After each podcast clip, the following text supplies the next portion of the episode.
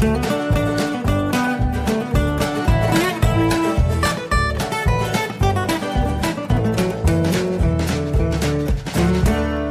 willkommen zu Jörn Schaas feinem Podcast. Auch heute wieder vermutlich eher kurz, denn äh, viel zu erzählen gibt es auch heute nicht. Es war äh, viel zu tun ähm, aber eben nur so Standardkram. Ich muss auch gleich nochmal los nach der Aufzeichnung, denn ich hatte diese Woche ein äh, relativ spannendes Thema äh, auf der Arbeit, äh, das fand ich ziemlich cool.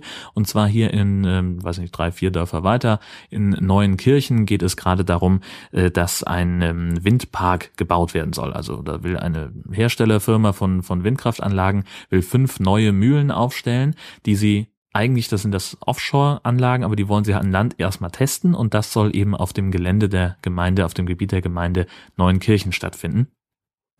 Und äh, das ist grundsätzlich erstmal nichts, was nicht überall sonst in Dithmarschen oder überhaupt an der Westküste von Schleswig-Holstein immer mal wieder passiert, dass es da dann äh, Streit gibt um diese Windräder, die neu gebaut werden sollen, weil es ja eigentlich immer jemanden gibt, der sagt, naja, die müssen wir hier nicht unbedingt haben. Ähm, und so eben auch in Neuenkirchen. Es gibt eine Bürgerinitiative und deren Sprecher sagt, äh, naja, die sind, äh, die Dinger sind über 200 Meter hoch. Wir haben hier äh, rund um, äh, rund um die Gemeinde, also das ist tatsächlich so auf dem, auf dem Gebiet, auf dem Gelände der Gemeinde Neuenkirchen stehen noch keine Windräder obwohl die einen Windpark ausgewiesen haben und genehmigt haben, äh, aber da ist halt noch nichts äh, gebaut worden. Mm, aber wenn man so ein bisschen guckt drumherum, äh, sagte der, der Sprecher der Bürgerinitiative, drehen sich mehr als 150 Windräder. Und er sagt, wir brauchen nicht noch mehr, weil die die Landschaft ver verschandeln äh, und ähm, er will die halt nicht haben. Und was ihn da oder was ihn und seine, seine Leute von der Bürgerinitiative besonders nervt, ist, die Landwirte, denen das Land gehört, auf denen diese Windräder äh, dann stehen sollen, die also die Betreibergesellschaft bilden äh, von diesem neuen Windpark, die haben gesagt, von den Pachteinnahmen wollen sie jedes Jahr äh, 200.000 Euro an die Einwohner und an die Vereine in Neuenkirchen zurückgeben.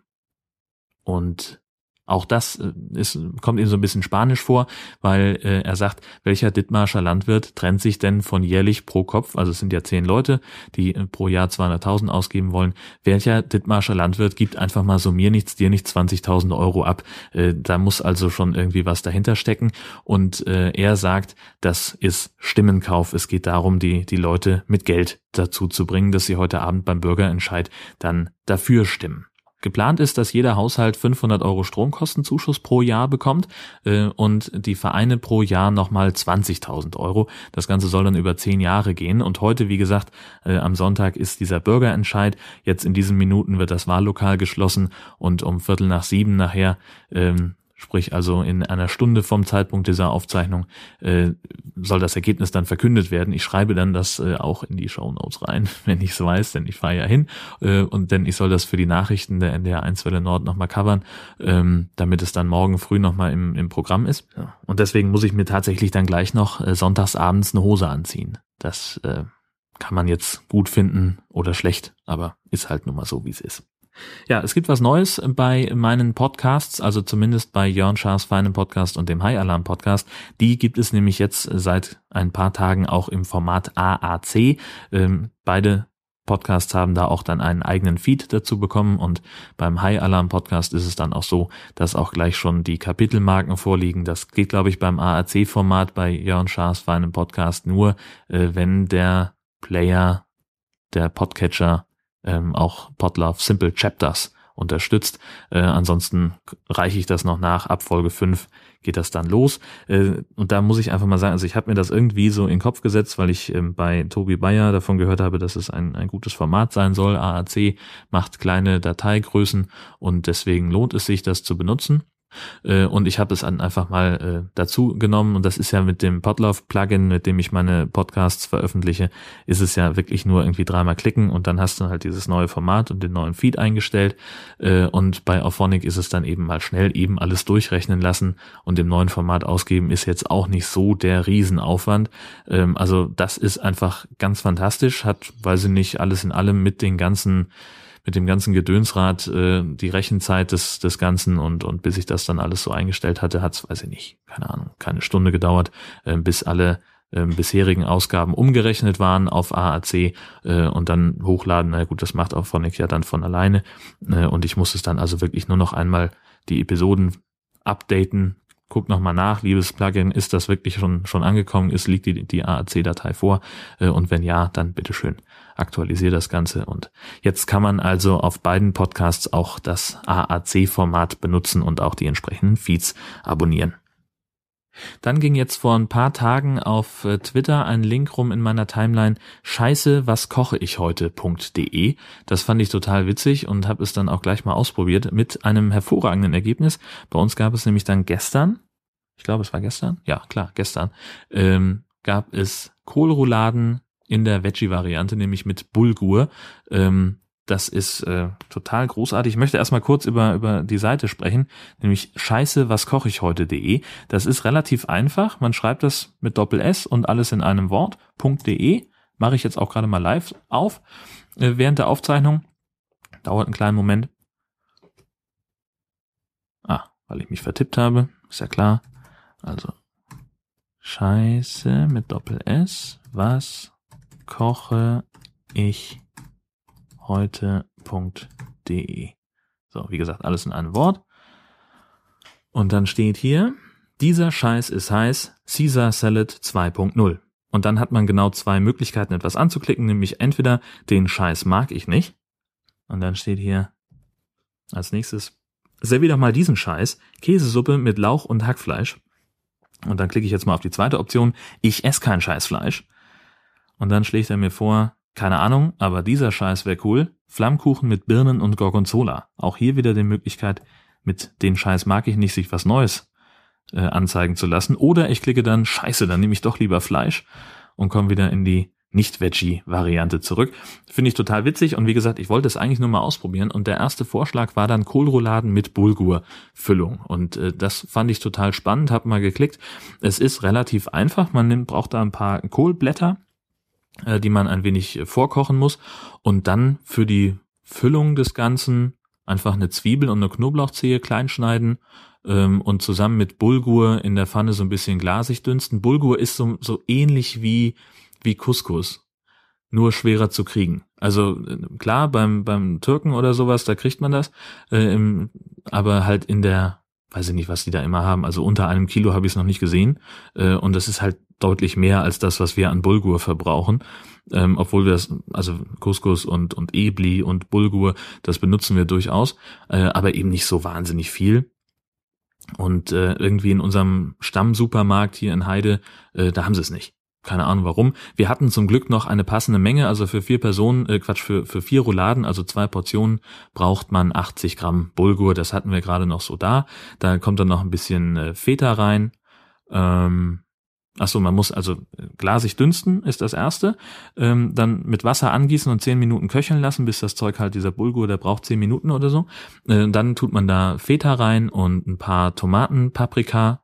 Also ist, das ist wirklich, also das ist ein, ein Gemüse, Tomatenpaprika. Nicht Tomaten und Paprika, sondern Tomatenpaprika. Ähm, die gibt's irgendwie im Glas, soll man auch dafür nehmen.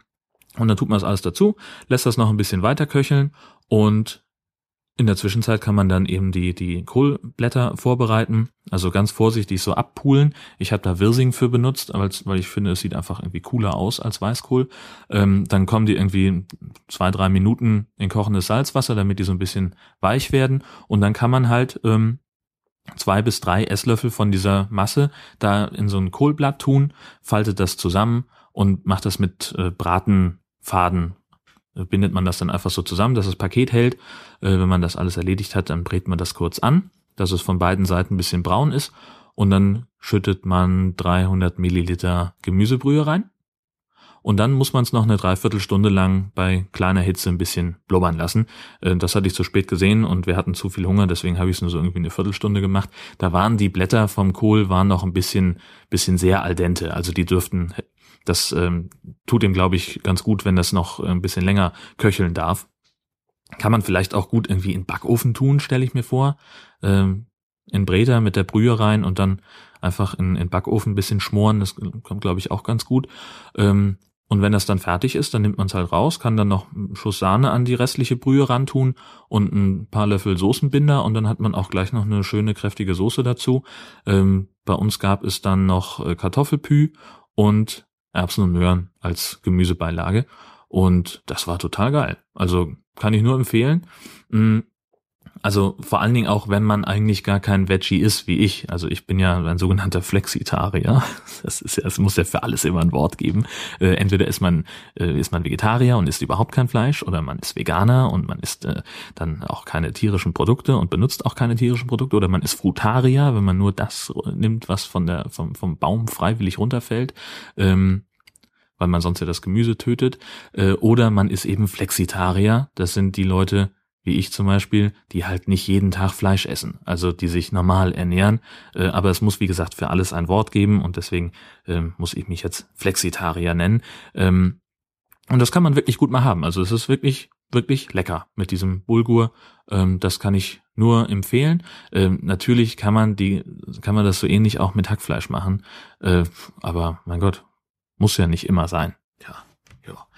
Nee, ansonsten war tatsächlich gar nicht so wahnsinnig viel los. Ich hatte ja überlegt, ähm, das war so mein, mein Plan, weil, ähm, so, weil es so schön warm ist, dass wir dieses Wochenende mal nach Husum fahren. Husum ist nämlich nicht nur die graue Stadt am Meer, Husum hat auch einen Schlossgarten. Ähm, und in diesem Schlossgarten müssen irgendwelche Mönche vor mehreren hundert Jahren zur Herstellung von äh, irgendeinem Farbstoff weiß ich nicht mehr. Auf jeden Fall haben sie da Krokusse gepflanzt und nicht nur zwei oder drei Handvoll, sondern richtig flächendeckend ähm, haben sie richtig Gas gegeben und da eine ganze Menge äh, Krokusse wohl in, in die Erde gebracht. Und mir ist aufgefallen, weil es ja so schön warm ist in letzter Zeit, ähm, dass ich auf dem Weg zur Arbeit habe ich gesehen, dass in den ersten Gärten schon die Krokusse rauskommen. Da habe ich mir gedacht, Mensch, prima, dann müssen wir sehen, dass wir schnell nach Husum kommen, damit wir da die Krokusblüte mitkriegen. Und das ist immer ein Riesenevent. Ähm, und ich habe mich gefragt, weil es in Husum dann auch immer ein Krokusblütenfest gibt und eine Krokusblütenkönigin, äh, ob die jetzt möglicherweise aufgrund der Witterung dieses Fest verschieben. Das wäre jetzt für unsere Regionalnachrichten, äh, die wir aus dem Studio in Heide produzieren, äh, relativ interessant gewesen. Und hab also mal bei der Stadtverwaltung nachgefragt, wie das denn aussieht. Und die sagten mir, nee, das haben wir nicht vor, das scheint nicht notwendig zu sein, äh, weil die Krokusblüte, das sind irgendwie, weiß ich nicht, ist ein anderes Modell, also ist kein Gartenkrokus, der da, der da blüht. Äh, und deswegen äh, lassen die noch so ein bisschen auf sich warten. Die rechnen damit, dass Mitte März dann äh, die Dinger rauskommen. Und weil sie aber schon so viele Anfragen kriegen in Husum, ob denn jetzt die Krokusse schon blühen, haben sie gesagt, naja, dann bauen wir halt eine Webcam auf, die den Schlossgarten im Auge hat. Ähm, damit eben auch die Touristen schon mal gucken können, ob sich das lohnt, nach Husum zu fahren. Das ist so im Wesentlichen der, der Plan. Das Ding soll jetzt, sie wussten noch nicht, also die, also ich habe am Montag mit denen gesprochen, glaube ich. Montag, Dienstag, weiß ich nicht mehr. Äh, und da hieß es, na, die, die Kamera ist bestellt, einen Standort haben sie gefunden, irgendwie an einem Krankenhaus, äh, mit Blick auf den Park. Und ähm, Jetzt warten sie halt, bis die, bis die Kamera da ist und dann stellen sie die auf. Das sollte bis Ende dieser oder spätestens Mitte nächster Woche passiert sein. Ähm, von daher einfach auf husum.de oder husum.org ist gleich auf der Startseite ein Link zu den Webcams der Stadt und vielleicht ist da ja dann, wenn ihr diesen Podcast hört, schon ein ähm, Link zur Webcam in den Schlossgarten, damit ihr die Krokusblüte sehen könnt. Das hat nun aber, wie gesagt, aufgrund der, der Information, dass die Krokusse noch gar nicht blühen in Husum, äh, sind wir halt nicht hingefahren. Das werden wir uns dann noch aufheben. Mal gucken, vielleicht ist das ja äh, tatsächlich dann so in drei Wochen irgendwie interessant, dass wir uns da mal blicken lassen. Ähm, und was wir auf jeden Fall machen werden, es wird auch äh, demnächst wieder einen Ausflug geben, da fahren wir mal kurz um die Ecke nach Friedrichskoog ist auch eine, ist einer der kleineren Touristenorte hier an der Westküste und da gibt's halt noch, da gibt's auch sehr viel Landwirtschaft und unter anderem auch Schafe. Und einer dieser Schäfer macht einmal im Jahr im Frühjahr zur Lammzeit, das, das ist halt jetzt so in diesen Tagen, ist jetzt Lammzeit, äh, dann macht er Lämmer gucken. Da darf man dann am 8. März für drei Stunden von neun bis zwölf darf man in den Schafstall und da sind dann eben ganz viele kleine Lämmer und die ganzen anderen Schafe, die noch nicht abgelammt haben, die sind dann auch noch da und und es kann eben auch immer sein, äh, dass da gerade dann eine Geburt stattfindet. Wir haben es letztes Jahr waren wir auch da. Es war total niedlich mit diesen ganzen kleinen Lämmchen, äh, die da rumstehen und und einfach äh, fühlen sich übrigens an wie Teppich. Ähm, ich habe immer gedacht, äh, Schafe wären flauschiger, äh, aber Lämmlein sind ganz haben so ein ganz hartes die Wolle ist nicht so wollig, wie man sich das flauschmäßig vorstellt, sondern ist ziemlich hart und ähm, und, und rau, fast kratzig, so in der Art. Äh, und das wird jetzt äh, tatsächlich am ja, 8. März äh, ist es wieder soweit, also von heute an in zwei Wochen knapp. Mh, mm, Da fahren wir auf jeden Fall hin. Wir kriegen Besuch von, von äh, unserer kleinen Nichte und der wollen wir das zeigen. Wir haben, wir waren ja letztes Jahr erst da äh, und, und einmal Lämmer gucken reicht ja auch. Dann kennst du eins, kennst du alle. Äh, aber wir haben dann eben Besuch und dementsprechend müssen wir natürlich auch ein bisschen was bieten und dann fahren wir mal zu den Lämmern äh, und gucken uns die ganz genau an, wie das wird. Und äh, wenn ich dran denke, werde ich auch das äh, Aufnahmegerät mitnehmen und werde ein paar Impressionen einfangen oder mich vielleicht mit dem Schäfer unterhalten. Mal gucken. Hm, ähm, ob das, ob das was wird. Denn äh, letztlich ist es ja so, dass das Internet hier noch äh, stellenweise ein bisschen kritisch beäugt wird und äh, dass man äh, da, wenn man sagt, ich mache einen Podcast fürs Internet, dass man da eher eher schräg angeguckt wird. Gut. Ach so, ach ganz wichtig, ähm, wollte ich auch noch sagen, es ist ja, es gab ja Geld von der Krankenkasse. Alle Techniker, Versicherten bekommen irgendwie, haben einen Scheck bekommen über 160 Euro, weil die Krankenkassen so viel Geld eingenommen haben. Ähm, das ging ja vor, vor ewigen Zeiten mal durch die Presse, dass es dann irgendwie zurückgegeben werden soll. Ich habe da aber gar nicht mit ich habe da aber gar nicht mit gerechnet, äh, dass dann tatsächlich Post kommt. Habe nur gedacht, ach, was wollen die denn schon wieder? Und dann war es ein Scheck. Wow. 160 Euro. Ähm, und da freut man sich natürlich erstmal, weil klar, 160 Euro ist, äh, ist viel Geld und da kann man irgendwie was Schönes von machen. Ähm, aber der Potthorst, der hat ein paar sehr schlaue Fragen gestellt in seiner Ausgabe von äh, pH-Wert 218 war es, um ganz genau zu sein. Und äh, da habe ich mal die, die interessantesten, die richtigsten Fragen, die er gestellt hat, äh, die habe ich mal hier zusammengefasst. Warum nehmen die nicht das Geld und legen das irgendwo an und legen das hin für schlechte Zeiten, damit sie denn, wenn es allen Leuten schlecht geht, nicht nehmen müssen? Wisst ihr, was ich meine? Jetzt geht's uns ja gut. War jetzt befinden wir uns gerade noch so in einer Wirtschaftssituation, die vertretbar ist. Und es geht ein bisschen nach oben und deshalb haben sie Überschuss produziert, ist ja auch klar. Und dann geben die das Geld zurück. Warum? Ja? Wisst ihr, es gibt wirklich Menschen, die, die, die verrecken irgendwo in der Ecke und, und äh, die Kassen bezahlen das nicht oder irgendwas. Warum? Wird das zum Beispiel nicht dafür genommen? Warum kann man damit nicht das Leistungsspektrum ein klein wenig erweitern? Oder es, man, man steckt in die Forschung, da gibt's da bestimmt was zu tun oder sowas, oder? Und, und dann, wenn es dann irgendwann ein bisschen bergab geht, dann nimmt, kommt man nicht und erhöht die Beiträge, sondern stützt sich auf diese 160 Euro und versucht das erstmal eine Zeit lang, was sicher nicht ewig geht, aber einen Augenblick damit zu puffern. Das, das wäre doch eine Variante, oder?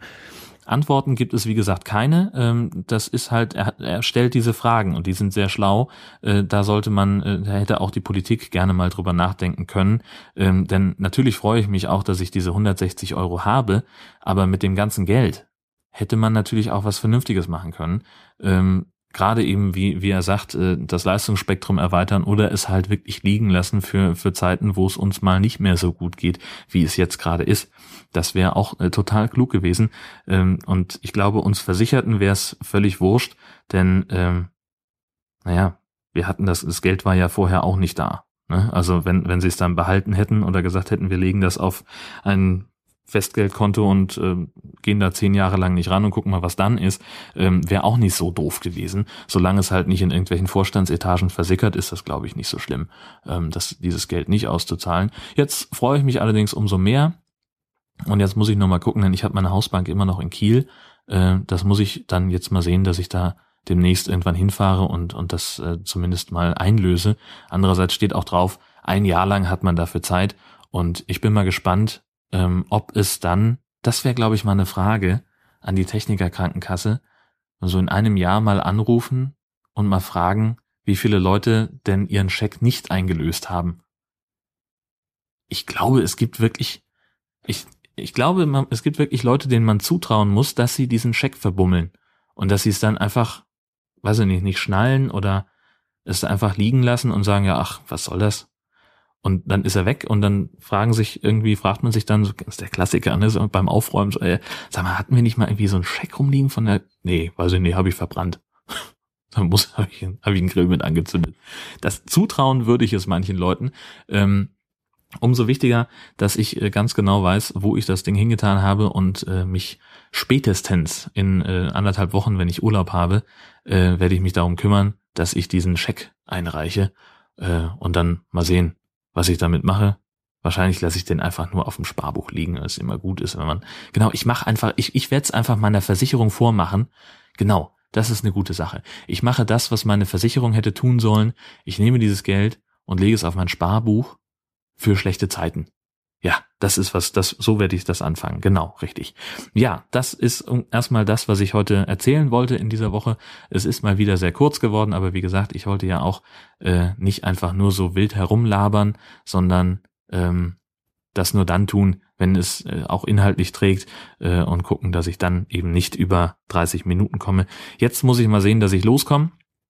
Ähm, ich muss, wie gesagt, noch mal kurz ins Büro äh, und diesen ähm, das Wahlergebnis, den Bürgerentscheid von neuen Kirchen einfangen und und äh, und in der Zwischenzeit lasse ich auf Phonic einfach ein bisschen rechnen, damit diese fünfte Episode dann nicht zu spät online geht, denn äh, wer hört sonntagsabends denn einen Podcast, wenn der nicht live ist und selbst dann glaube ich nicht, dass so viele Leute einschalten, denn sonntagsabends hat man ja gemeinhin etwas Besseres zu tun. Das war's für den Moment. Ähm, ich sage vielen Dank fürs Zuhören, danke für die Aufmerksamkeit und wir hören uns einfach nächste Woche wieder, wenn es wieder heißt Jörn Schaas feiner Podcast, dann mit Episode 6.